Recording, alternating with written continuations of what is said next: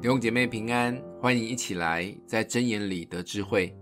今天我们一起来看真言的第二章一到十一节。我儿，你若领受我的言语，存记我的命令，侧耳听智慧，专心求聪明，呼求明哲，扬声求聪明，寻找他如寻找银子，搜求他如搜求隐藏的珍宝。你就明白敬畏耶和华，得以认识神，因为耶和华赐人智慧、知识和聪明，都由他口而出。他给正直人存留真智慧，给行为纯正的人做盾牌，为要保守公平人的路，护庇前进人的道。你也必明白仁义、公平、正直一切的善道。智慧必入你心，你的灵要以知识为美。谋略必护卫你，聪明必保守你。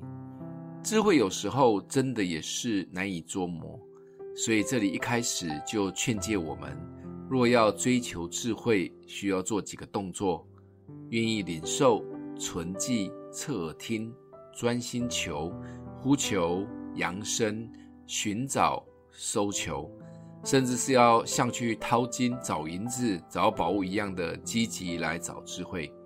而当我们愿意这么努力的来求智慧，我们的生命就会得着诚实、公平、正直，知道什么应该做的这四种美好的特质。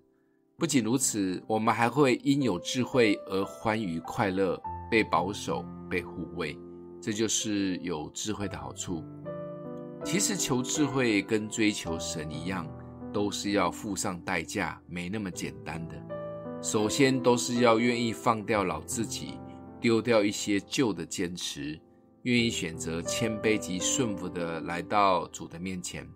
就像耶稣说的：“新酒要装在新的皮袋，让新的智慧进入我们新的生命中。”有一些人会用年纪越来越大很难被改变的借口，但其实就像保罗在哥林多后书四章里说的：“我们不上胆。”外体虽然毁坏，内心却一天新似一天。信主越久的人，内在会更年轻、更有活力，因为我们把更多的智慧的源头装入我们的生命当中。日子越久，外表我们是无法控制的，但记得，当我们追求智慧、追求神，会让我们的内心长保年轻。今天默想的经文在第九、第十节，你也必明白仁义、公平、正直。一切的善道，智慧必入你心，你的灵要以知识为美。